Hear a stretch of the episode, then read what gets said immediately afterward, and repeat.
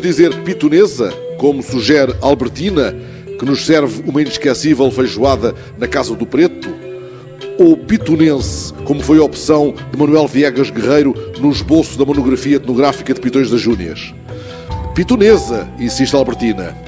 Pudéssemos agora invocar a pitonisa. Não há, contudo, perto deste largo do Eiró, uma fonte de Castália. E são frios os dias para descermos por um banho até à cascata junto às ruínas do Mosteiro de Pitões.